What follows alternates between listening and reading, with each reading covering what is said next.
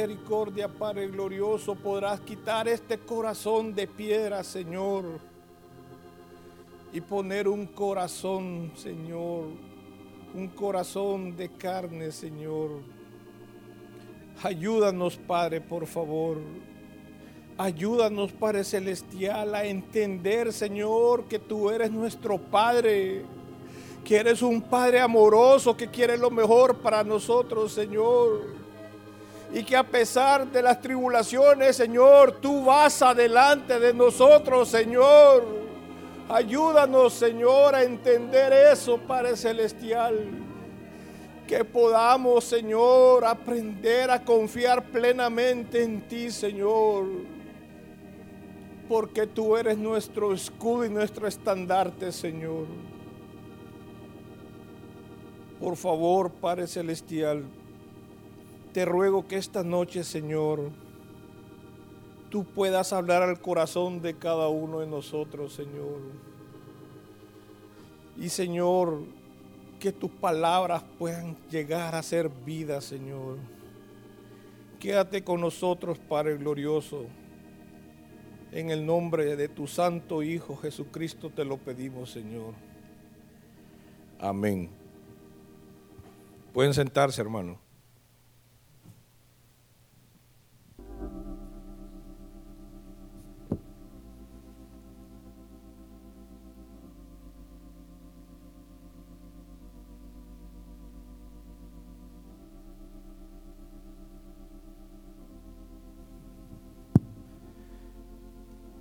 Creo y estoy seguro que en los últimos días ustedes han escuchado de muchos hermanos que están pasando, que están pasando por cierto tipo de problemas o por cierto tipo de tribulaciones. Y yo sé que muchos de los que están aquí reunidos también, alguno debe estar pasando por un tipo de esa situación llámese ya sea un problema de trabajo, llámese un problema de salud, incluso hasta por un problema sentimental. Y qué feo es estar en medio de la tormenta. Qué feo, hermano, es estar en medio de esa tribulación. Cuando estamos metidos en la tribulación, el panorama lo vamos a ver siempre oscuro, siempre gris, siempre negro. No logramos ver la salida. Y es difícil, ¿verdad? Es difícil estar en una situación de ese tipo. En lo personal, en lo personal, hermano, yo les puedo testificar con mi vida ese tipo de situaciones. Es más, yo he platicado con algunos hermanos, incluso hasta con mi, bueno, mi esposa y mi familia tienen que darse cuenta, pero de todos los años que yo me recuerdo de estar laborando, nunca, escúchenme, nunca había estado en tantas situaciones problemáticas. Salgo de un problema, entro a otro, no he terminado de salir de uno, cuando entro en otro, y para poner la cereza sobre el pastel, aparecen otro tipo de situaciones. Y hermanos, y eso es duro. Yo ahorita lo mencioné en la parte laboral, pero ¿qué pasa con algunos hermanos que están pasando por situaciones de salud?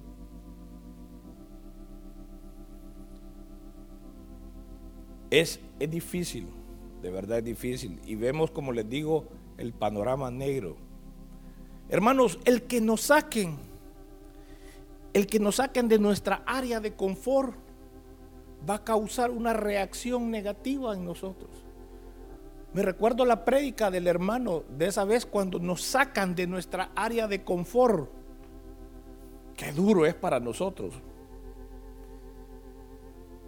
Pero lo más complicado lo más difícil de cuando nosotros estamos pasando por ese tipo de situaciones es que nos distraigamos, que nuestra vista o nuestro corazón, por estar atravesando la tribulación, no distraigamos.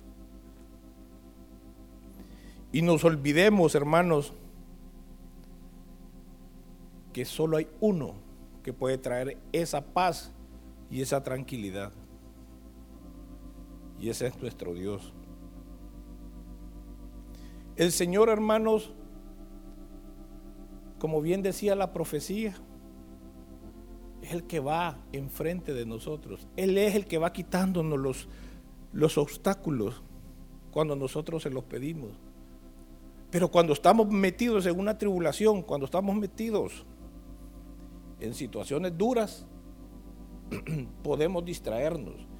Nos podemos distraer y olvidarnos de quién es nuestra paz, quién es nuestro reposo.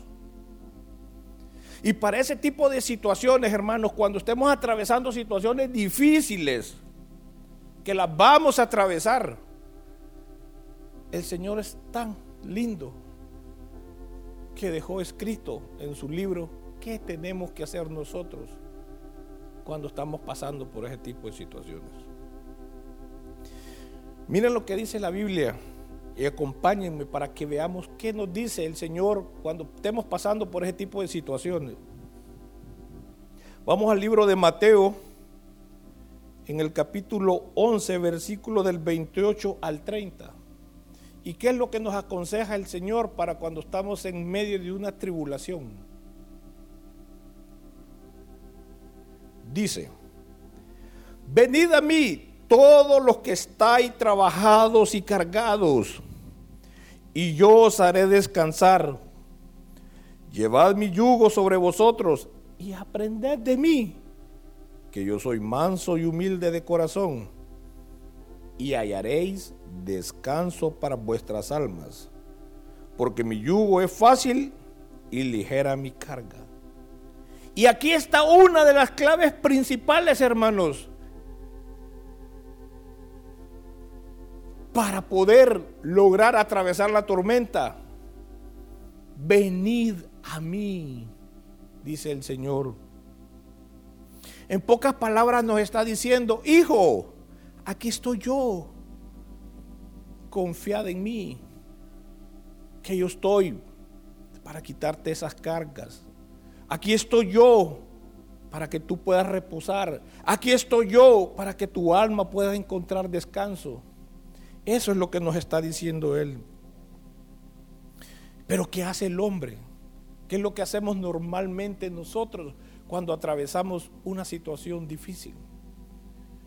Lo primero que hacemos, hermanos, es buscar a un, buen amigo y contarle, fíjate fulano que estoy en una situación. O algunos llamamos a nuestras esposas o esposas llaman a sus esposos para contarle la situación que estamos atravesando. Y miren, miren, quiero contarles una anécdota que a mí me ha marcado eso. Me recuerdo una vez teníamos a nuestro hijo menor en un tratamiento médico. Eh, le dio un tipo de, un tipo de bacteria en la garganta, pero nosotros lo teníamos en tratamiento con un médico. Visitamos un médico, visitamos otro médico y, vaya, logramos que nuestro médico de cabecera lo estuviera viendo. Y me recuerdo que esa noche, en la madrugada, yo me recuerdo que mi hijo lo habíamos llevado al médico en el día y esa noche, en la madrugada, se puso grave. Me recuerdo que se puso grave eh, mi hijo. Y ustedes ya se imaginan uno de padre cómo se pone a esa hora, angustiado. Empieza a entrar la angustia en el corazón de uno. ¿Y qué fue lo primero que hice? agarrar mi teléfono y tratar de buscar el número del doctor para poderlo llamarlo, pero a las 2 de la mañana, ¿qué me va a andar contestando un médico? O si no, ya estaba yo, ya estábamos con mi esposa que salíamos corriendo para, para el hospital. Pero no queríamos que cualquier médico lo viera, sino que era el médico cabecera. Entonces estábamos, ya estábamos desesperados, de verdad, estábamos desesperados. Me recuerdo que estaba con grandes fiebres. Y, lo, y lo difícil, como le repito, que acabamos de haberlo en el día, lo habíamos llevado del médico.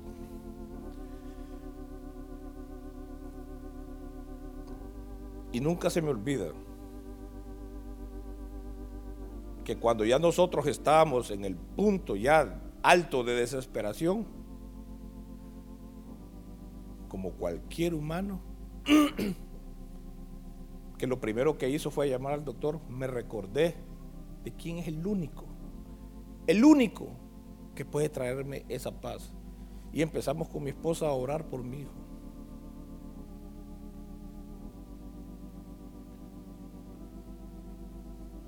Y empezó a recuperarse. Pero increíblemente empezó a recuperarse.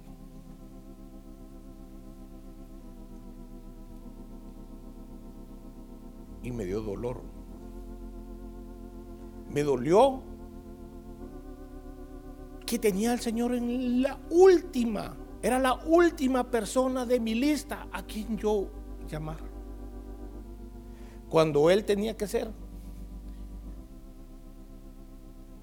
el de antes, el de hoy y el de siempre. Y miren, y Dios es tan bueno, hermanos.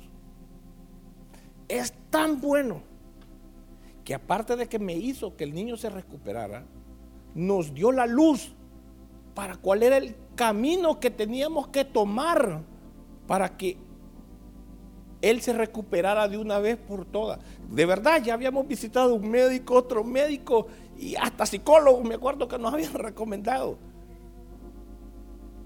Pero hermanos, de verdad, esa noche yo le pedí perdón al Señor.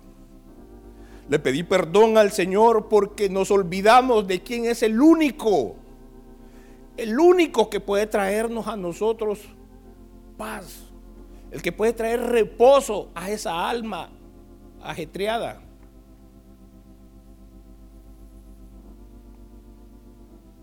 Hermanos, Dios es nuestro Padre. Y es importante que entendamos. Pero miren, aquí muchos, muchos se han parado y nos dicen, si Dios es nuestro Padre, y lo escuchamos y medio lo, medio lo entendemos, pero no, no entendemos qué significa cuando yo digo o cuando la Biblia dice que Él es nuestro Padre. Hermanos, Él quiere lo mejor para cada uno de ustedes. Él quiere lo mejor para nosotros. ¿Qué padre va a querer algo malo para su hijo? Estoy hablando de los padres buenos, porque van a decir, allá conozco un padre que... No, estoy hablando de los padres verdaderos de eso estoy hablando. Él quiere, hermanos, que vivamos en paz y en tranquilidad. Él quiere que no vivamos afanados por las cosas, porque miren, Él sabe que el afán solo nos va a llevar a vivir una vida tribulada.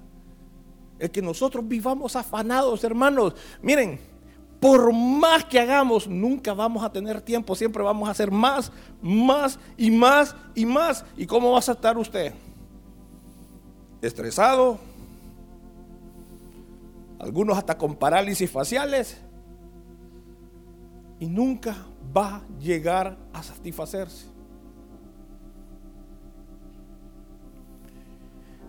Tal vez, hermanos, cuando estemos en medio de la tormenta o en medio de la tribulación, no vamos a entender también cuál es el propósito que Dios tiene para nosotros.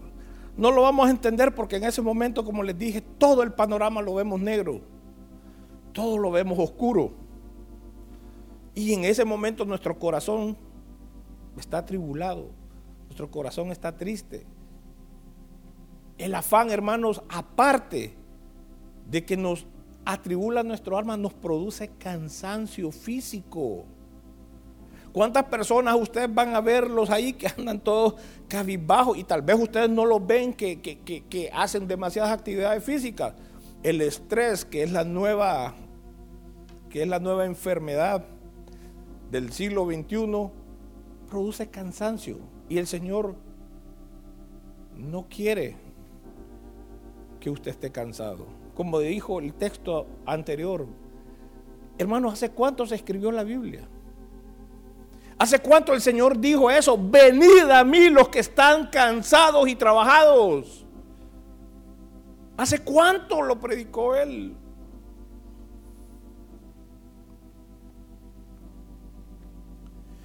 No vivamos, hermanos, afanados por las cosas terrenales. Y fíjense bien, fíjense bien, hermanos, yo quiero ser honesto con ustedes. Aquí, al primero que le estoy predicando es a mí. Al que estoy viendo sentado ahí abajo soy yo. Mi esposa me conoce, sabe cómo soy yo con las cuestiones de mi trabajo, cómo, cómo trato de ser responsable con las cosas. Y por eso les digo, el primero que se está predicando aquí soy yo. Pero cuando yo estaba predicando esto, ve, cuando yo estaba preparando esta prédica, yo decía, Señor, gracias. Gracias porque me estás hablando. Yo soy el primero que debería de aprender a dejar los afanes de la vida. Miren lo que dice la Biblia en Filipenses 4, versículo 6 y 7. Para que ustedes se den cuenta que nada de los consejos o de los puntos que yo estoy tratando son nuevos.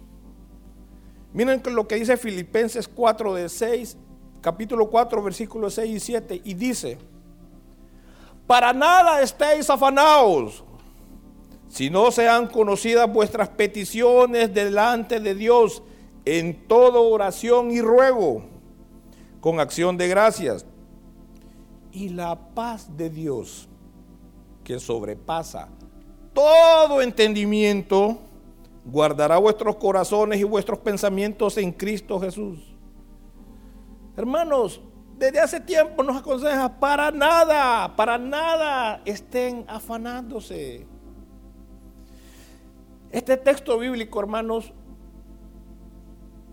me dio una de las claves principales para poder tratar de dejar de estarnos afanando. Porque es bien fácil hablarlo, pero bien difícil hacerlo.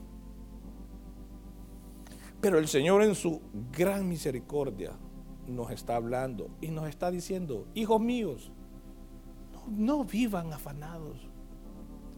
Y la clave que nos da aquí la clave para poder encontrar esa paz y calmar nuestra alma es esta. Fíjese lo que dice. Más bien sean conocidas vuestras peticiones delante de Dios en toda oración y ruego. ¿Qué nos está diciendo, hermanos? Sí, sí vamos a tener problemas. Claro que vamos a tener problemas. Pero no nos afanemos. Lo primero que tenemos que hacer entonces es buscar al Señor. Buscamos al Señor. Y oramos, pongamos nuestras peticiones, nuestras situaciones, pongámoslo en el altar.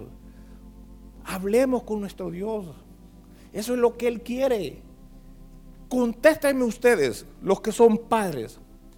¿Quién de ustedes que ven a su hijo, que lo ven que anda todo, que anda todo atribulado, que anda todo, que anda todo preocupado y que le dice, papá, necesito hablar con vos.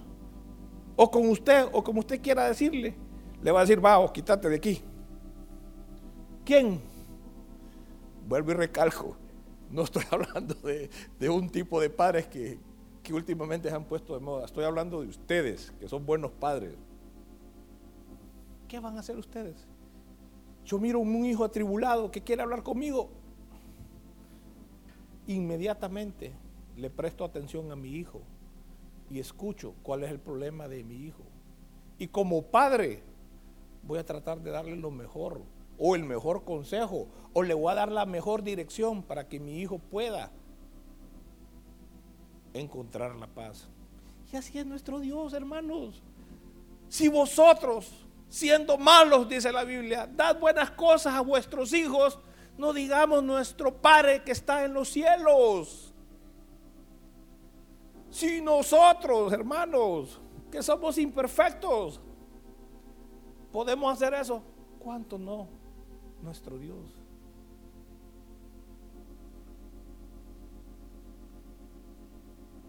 Y miren hermanos, y el Señor comprueba lo, ese texto que acabamos de leer. Y lo hemos, y nosotros hemos conocido ese texto bíblico y hasta no lo sabemos de memoria. Donde lo primero que tenemos que hacer es orarle al Señor, ponerle, exponerle nuestra situación, exponerle nuestros problemas. ¿Qué dice Jeremías 33? Jeremías 33, 3. Lo conocen a la perfección, pero vamos a leer del 2 y el 3 para que se den cuenta quién es el que lo dice desde Jeremías, desde el 2. Fíjense lo que dice. Así ha dicho Jehová que hizo la tierra. No lo dijo Juan Pérez, hermanos. No lo dijo Mateo. No lo dijo Lucas. Así ha dicho Jehová que hizo la tierra. Jehová que la formó para afirmarla. Jehová es su nombre. Clama a mí y yo te responderé y te enseñaré cosas grandes y ocultas que tú no conoces. Eso es lo que el Señor quiere. Cuando estemos en una tribulación, en una situación dura, hermano, busquemos primero al Señor en oración. Clamemos al Señor en oración y Él nos va a mostrar cosas que nosotros ni siquiera se nos ha ocurrido.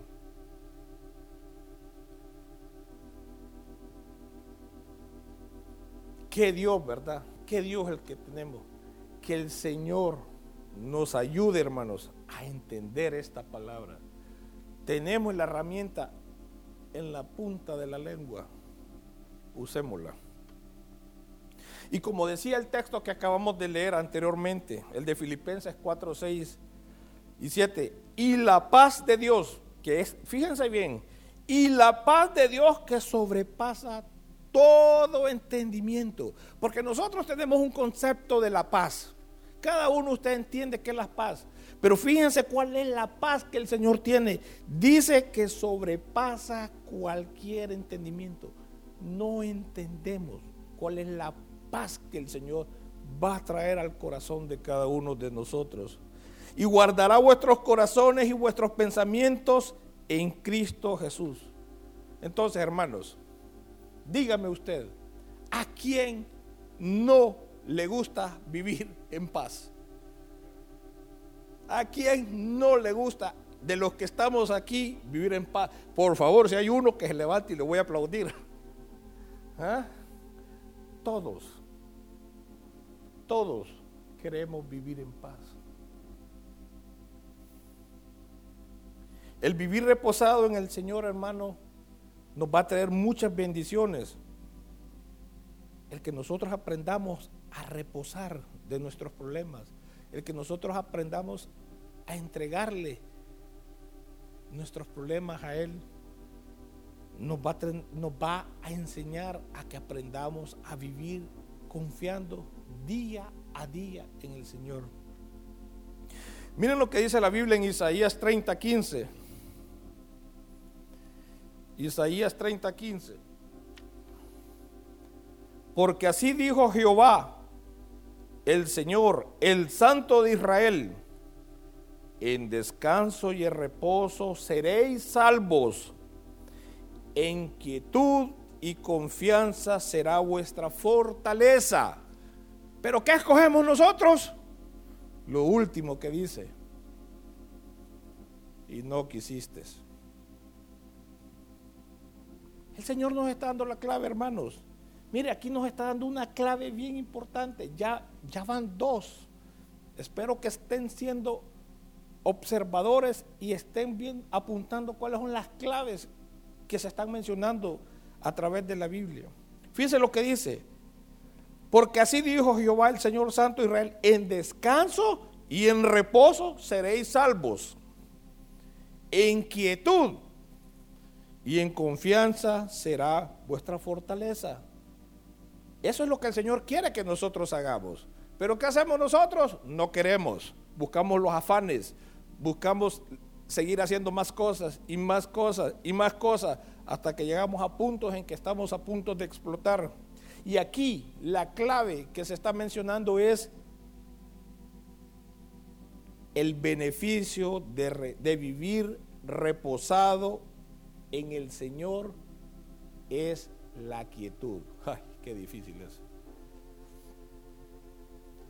La quietud, hermano, es todo lo contrario al afán.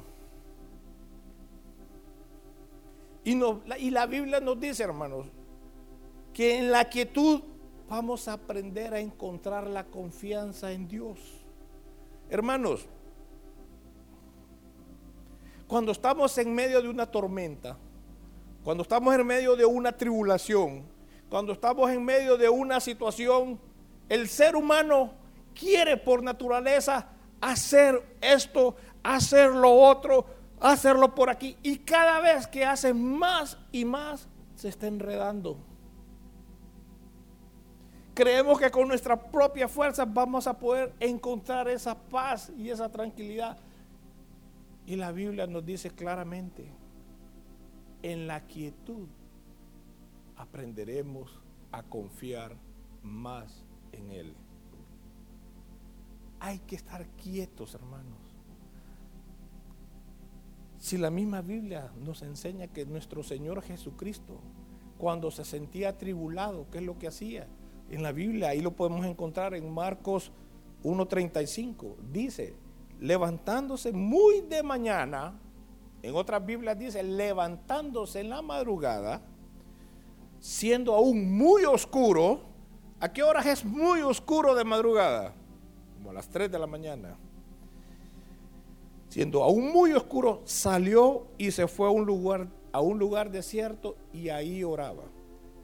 Así hacía nuestro Señor también. Él buscaba la quietud para poder orar con su Padre.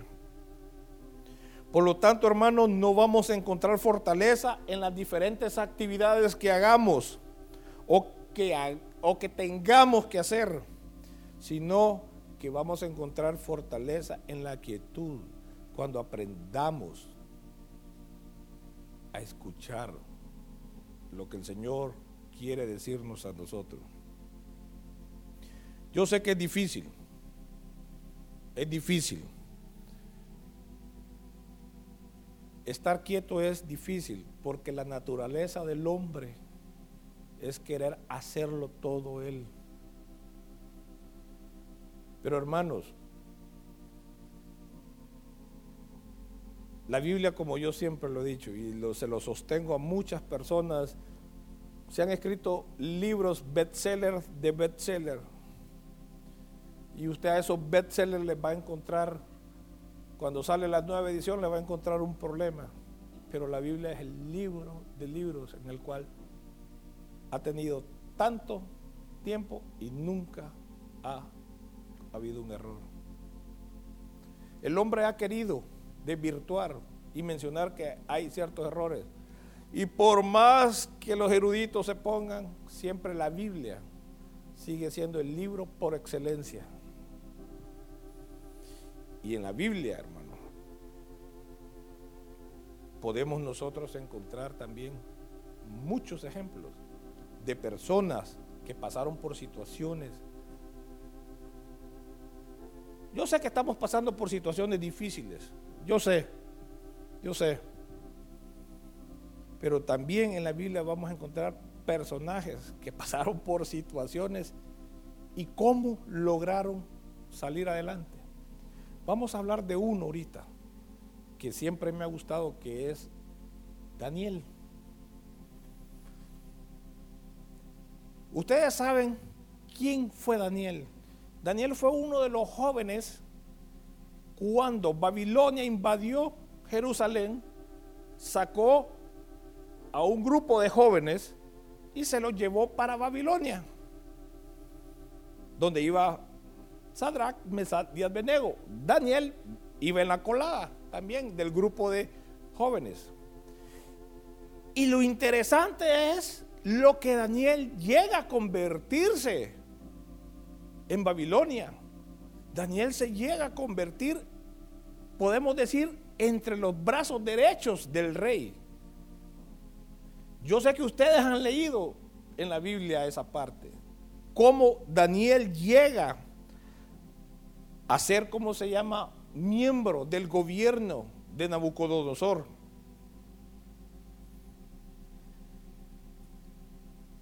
Ustedes saben la historia, cómo llegó a ser, ¿verdad que la saben? Fue cuando, Daniel, cuando el rey Nabucodonosor tuvo un sueño y nadie de los sabios se lo podía interpretar. Y el rey y uno de los del, del ¿cómo se llama? del gobierno le dijo al rey, rey, yo conozco uno que te puede interpretar. Y fue Daniel, y vino Daniel y le interpretó el sueño. Y como dice ahí en Daniel 2, 46 y 48, fíjense lo que le dice. Fíjense bien el rey Nabucodonosor. Dice, entonces el rey Nabucodonosor se postró sobre su rostro y se humilló ante Daniel y mandó que le ofreciesen presentes e incienso. El rey habló a Daniel y dijo, ciertamente el Dios vuestro es Dios de dioses y Señor de los reyes y el que revela los misterios, pues pudiste revelar este misterio. Entonces el rey engrandeció a Daniel y le dio muchos honores y grandes dones y le hizo gobernador de toda la provincia de Babilonia y jefe supremo de todos los sabios de Babilonia. Wow, qué gran, qué gran privilegio le dieron a Daniel. Así fue como Daniel se hizo miembro del cortejo del rey. Bien, vámonos al libro de Daniel 6 para que empecemos a entender a qué es lo que yo quiero llegar con todo esto. Ustedes pueden decir, wow, Daniel, hombre del cortejo del rey, tenía todos los honores, estaba dentro de su marco de confort, nada le iba a pasar a Daniel. No, hermanos, fíjense lo que... Vámonos al libro de Daniel en el capítulo 6, vamos a leer ciertos versículos. Sabemos ya que Daniel es miembro honorario del cortejo del rey. Entonces dice en Daniel 6, eh, versículo 1. Pareció bien a Darío constituir sobre el reino 120 sátrapas que gobernasen en todo el reino, y sobre ellos tres gobernadores. Óigalo bien, sobre ellos tres gobernadores, de los cuales Daniel era uno. A quienes estos sátrapas diesen cuenta para que el rey no fuese perjudicado. Pero Daniel mismo era superior a estos sátrapas y gobernadores porque había en él un espíritu superior y el rey pensó en ponerlo sobre todo el reino. Wow, eh, Daniel era de los VIP. Entonces los gobernadores y sátrapas buscaban ocasión para acusar a Daniel en lo relacionado al reino, mas no podían hallar ocasión alguna o falta porque él era fiel y ningún vicio ni falta fue hallado en él. Entonces dijeron aquellos hombres, no hallaremos contra este Daniel ocasión alguna para acusarle si no la hallamos contra él en relación con la ley de su Dios. Entonces estos gobernadores y sátrapas se juntaron delante del rey y le dijeron así, fíjense cómo, es, cómo es el corazón del hombre. Y no solo en el pasado suceden estas cosas. Todos estos gobernadores y sátrapas se juntaron delante del rey y le dijeron así, rey Darío, para siempre vive. Todos los gobernadores del reino, magistrados, sátrapas, príncipes y capitanes se han acordado por consejo que promulgues un edicto real y lo confirmes. Que cualquiera que en el espacio de 30 días demande petición de cualquier dios u hombre fuera de ti, oh rey, sea echado en el foso de los leones. Le están diciendo que cualquiera que esté orándole a otro dios fue echado al pozo de los leones. Saltémonos al 10. Cuando Daniel supo que el edicto había sido firmado, entró a su casa. ¿Y ustedes piensan que Daniel se retiró? No. Entró a su casa y abiertas las ventanas de su cámara que daban hacia Jerusalén, se arrodillaba tres veces al día y oraba y daba gracias a Dios y daba gracias delante de su Dios como lo solía hacer antes. Entonces se juntaron aquellos hombres y hallaron a Daniel orando y rogando en presencia de su Dios. Fueron luego ante el rey y le hablaron el edicto real. ¿No has confirmado edicto que cualquiera que en el espacio de 30 días pida a cualquier dios u hombre fuera de ti, oh rey, sea echado en el foso de los leones? Así es, dijo el rey. Con verdad es, conforme a la ley de Media y de Persia, la cual no puede ser abrogada. Entonces respondieron y, dijeron delante del rey, Danielito, allá está Daniel orando. Me salto al 16. Entonces el rey mandó y trajeron a Daniel y le echaron en el foso de los leones. Y el rey le dijo a Daniel, el Dios tuyo, a quien tú continuamente sirves, Él te libre.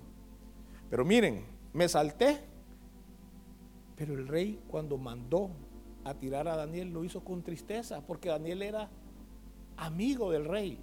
Pero cuando un rey firmaba un edicto, no se podía tirar para atrás. Y con tristeza Daniel manda, ve, con tristeza el rey manda a Daniel al foso de los leones. Y todavía le dice que tu Dios te libre. Viene en el 14, dice, cuando el rey oyó el asunto, o sea, cuando el rey se dio cuenta, dice, le pesó en gran manera. Y miren, todavía el rey trató de liberarlo, pero fue difícil. Ya una vez que habían tirado a Daniel en el foso, dice el 19, el rey pues se levantó muy de mañana y fue apresuradamente al foso de los leones. Y acercándose al foso llamó a voces a Daniel, pero con voz triste. ¿Se imaginan cómo llegó ese rey? Daniel, Daniel. Entonces Daniel respondió al rey, oh rey, vive para siempre. Mi Dios envió su ángel, el cual cerró la boca de los leones para que no me hiciesen daño porque ante él fui hallado inocente y aún delante de ti, oh rey, yo no he hecho nada malo. Entonces se alegró el rey en gran manera a causa de él y mandó a sacar a Daniel del foso. Y la historia ustedes la conocen, que el rey mandó a tirar al foso de los leones a todos los que le habían hecho y habían tramado contra él, a sus esposas y a sus hijos. Dice que ni habían terminado de tirarlos cuando los leones ya se los habían comido. Pero hermanos, ¿qué vemos aquí? Vemos a un hombre afligido. Estaba afligido Daniel. Daniel conocía el edicto del rey, ¿cómo no lo va a conocer si era miembro del gabinete del presidente, perdón, del rey de Babilonia? Claro que sabía Daniel lo que. Pero Daniel confiaba en Dios. Cuando Daniel se dio cuenta que iba a ser lanzado al foso de los leones, como cualquier humano, se debe haber preocupado. Pero su confianza y su paz la tenía en el reposo del Señor. ¿Y qué fue lo que sucedió al final? Dios lo salvó y los detractores fueron eliminados. Me gusta esa historia. Y también me gusta la otra, la que predicó Tomás el domingo cuando habló de Sadrach, Mesach y Abednego, que eran los otros aleros de Daniel.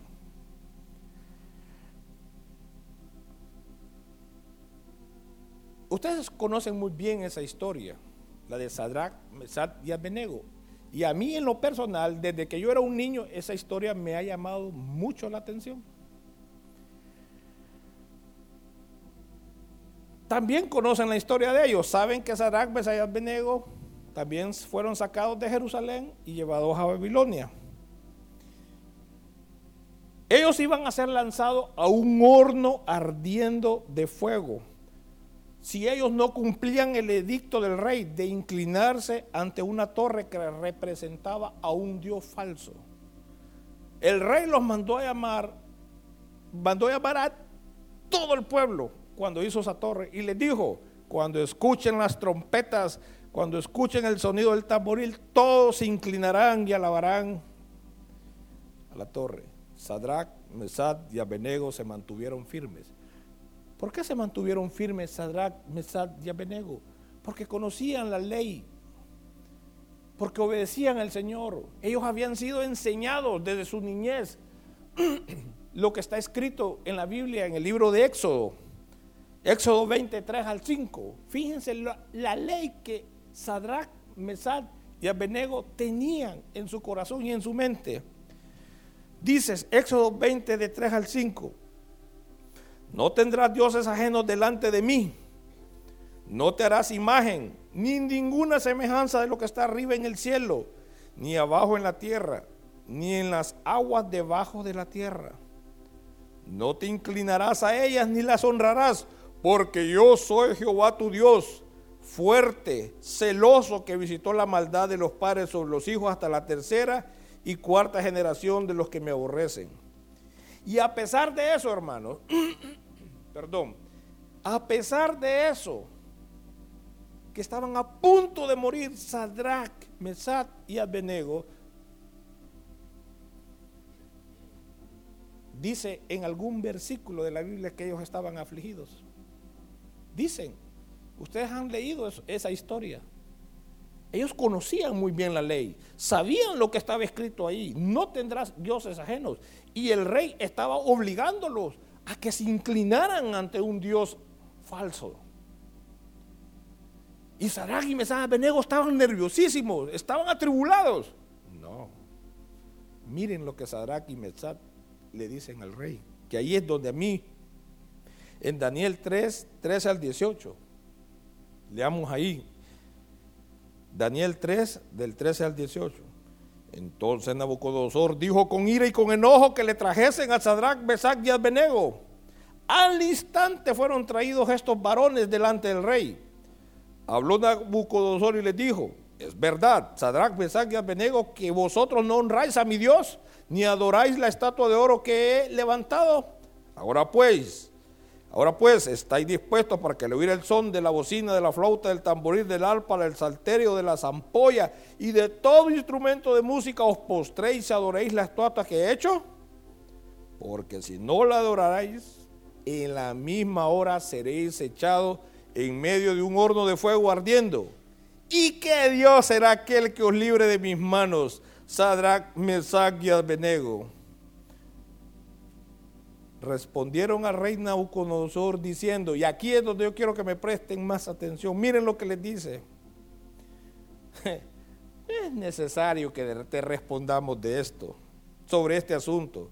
Y aquí nuestro Dios a quien servimos puede librarnos del horno de fuego ardiendo, y de tu mano, oh rey, nos librará. Y si no, sepas, oh rey, que no serviremos a tus dioses, ni tampoco adoraremos la, estatua que has levantado. ¿Qué convicción de estos hombres? ¿Ustedes creen que Sadrach, Mesad y Abednego? Miren, hermanos, es, bonito leer la Biblia, pero imagínenselo, imagínenselo. Imagínense ustedes que está todo el pueblo y esos tres varones parados y no se están inclinando. Y está un horno que hemos leído que, los soldados hasta murieron cuando lo tiraron de tan fuerte que estaba el fuego. Estaban atribulados Sadrach, Mesach, Benego ante la muerte. Y le dicen, Rey, no te tenemos que contestar. No tenemos que decirte nada. Nuestro Dios nos va a librar. Y si no, óiganlo bien, Todavía le dice, y si no, pues está bien. Igualita la confianza que nosotros tenemos. Y ustedes conocen la historia, el final de Sadrach, Mesach y Abednego. Que ni a quemado olían. Ese es nuestro Dios. Ese es el Dios que nos está diciendo esta noche, no te atribules. Ese es el Dios que nos está diciendo, no te preocupes, venid a mí los que están cansados y atribulados, que yo los haré descansar. Él es el Dios que nos está diciendo eso. Por eso, hermanos, la Biblia nos aconseja que recordemos claramente lo que está escrito y que toda nuestra confianza la depositemos en Él para encontrar ese reposo o ese descanso como dice la Biblia en Jeremías 6, 16 y 17. Dice, así dijo Jehová, paraos en los caminos y mirad y preguntad por las sendas antiguas, cuál sea el buen camino y andad por él, y hallaréis descanso para vuestra alma. Y como siempre va, el hombre diciéndole, mas dijeron, no andaremos. Hermanos, aquí nos está nuevamente diciendo el Señor, detengámonos, detengámonos. Leamos la Biblia, recuerden por lo que pasaron la gente de la antigüedad. Los ejemplos que acabamos de leer sobre Daniel, sobre Sadak, Mesach y Abednego. Detengámonos y, veamos lo que les pasó a ellos. Y busquen el buen camino. Hagan buenas obras. Entonces, dice la Biblia, encontraremos qué? Descanso para vuestra alma. Eso es lo que el Señor nos está aconsejando. Es lo que el Señor nos está diciendo el día de hoy. Hermanos, en nuestro diario vivir, en nuestro diario vivir vamos a encontrar y vamos a afrontar muchas dificultades. Nadie le, yo no vengo aquí a mentirle y a decirle que la vida es color azul y que siempre vamos a estar dentro de un marco de confort. No, hermano.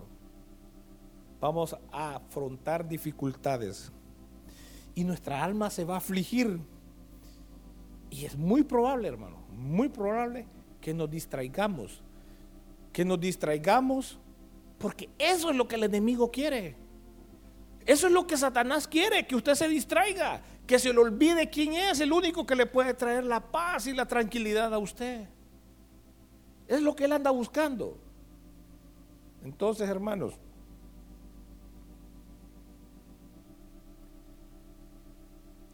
recordemos las claves que vimos el día de hoy, cuando estemos afrontando una situación dura. Llámese en el área que sea, Llámese en la salud, llámese en nuestro trabajo, llámese en finanzas, llámese en la parte sentimental. Las claves importantes que el Señor nos dijo esta noche para que nosotros podamos salir victoriosos ante una tempestad son, primero busquémoslo a Él, busquemos a nuestro Señor, primeramente, ante todo, oremos, y pongamos en el altar nuestras preocupaciones y expongámoselas al Señor. Tengamos momentos de quietud y confiemos plenamente en Él. Y el último, como dice el salmista en Salmo 37.7, guarda silencio ante el Señor y espera en Él pacientemente. Esas son las claves que el Señor nos está diciendo cuando estemos afrontando situaciones difíciles. Vamos a afrontar situaciones difíciles. Y el Señor, como buen Padre que es, quiere que nosotros vivamos en paz. Pónganse de pie, hermanos, por favor.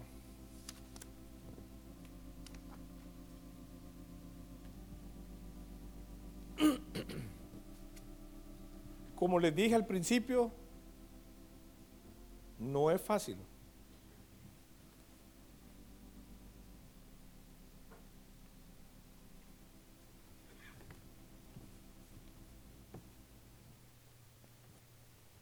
Como les dije al principio, yo le doy gracias a Dios porque Él me habló. De verdad últimamente han habido situaciones, como le digo, anormales, que a veces uno cree que son luchas espirituales. Y yo estoy seguro que yo no soy el único, hay muchos de los que me escuchan, de los hermanos que están acá, que deben estar pasando por momentos difíciles. Pero miren cuán bueno es nuestro Dios, que nos recuerda, que nos está recordando cuáles son las claves principales para que nosotros podamos encontrar esa paz y que nuestra alma pueda estar tranquila. Pidámosle al Señor, hermanos, pidámosle al Señor que nos ayude. Él es el único. Él es el único. No, no va a ser mi esposa, no va a ser su esposo, no va a ser su papá, no va a ser su amigo o amiga. Va a ser Dios quien le va a traer esa paz a su corazón. Por amor a tu nombre.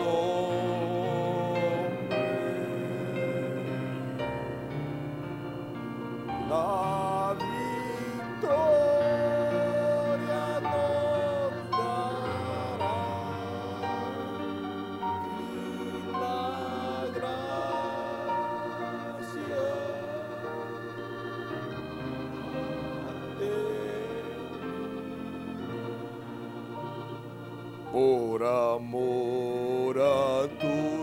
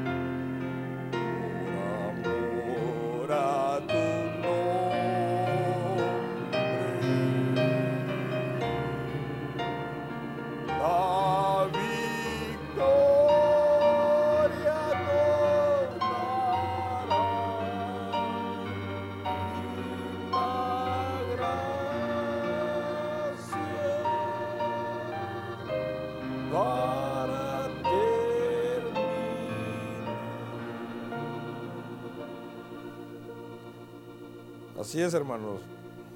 Pidámosle al Señor que nos dé la gracia para poder terminar. Queremos dar la bienvenida a los que nos visitan. Bienvenido, Fidel. Soy ya de la casa, pero